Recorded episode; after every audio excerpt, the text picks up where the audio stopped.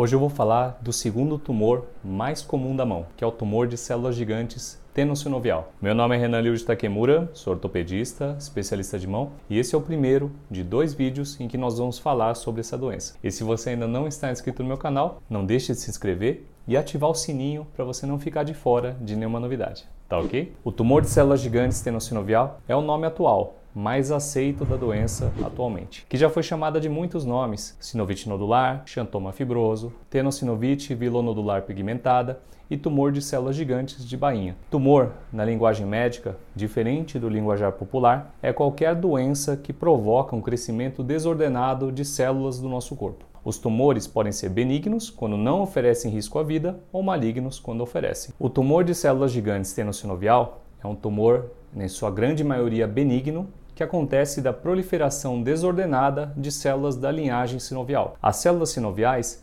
revestem os tendões, mas também as nossas articulações e as bursas. Por isso, o tumor acontece tanto em volta dos tendões como dentro das articulações. E qual que é a chance de desenvolver esse tumor na mão? A incidência dos casos na mão é de uma pessoa para cada 50 mil pessoas por ano. Se a gente for comparar com a incidência do primeiro tumor mais comum da mão, que é o cisto sinovial, só o cisto sinovial do punho é responsável por quase 100 casos cada 50 mil pessoas por ano. E quais são os seus sintomas? onde podem aparecer, você vai perceber como uma nodulação firme e não dolorosa de crescimento lento. É comum o paciente relatar que no começo demorou muitos anos para crescer e de repente o crescimento acelerou. Esse tumor geralmente acontece na superfície volar dos dedos ou da mão, mas também pode acontecer na parte dorsal da mão. Existe uma propensão dele surgir nos dedos polegar, indicador e dedo médio e na região desta articulação que nós chamamos de interfalangiana distal. A alteração de sensibilidade no dedo em que está acontecendo a tumoração também pode acontecer se o tumor comprimir os nervos digitais que são responsáveis pela sensibilidade da ponta do dedo e que passam na superfície volar do dedo. Pode haver dor,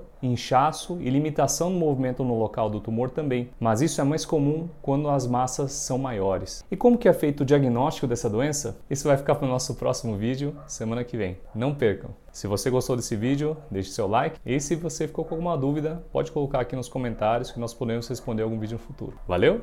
Um abraço!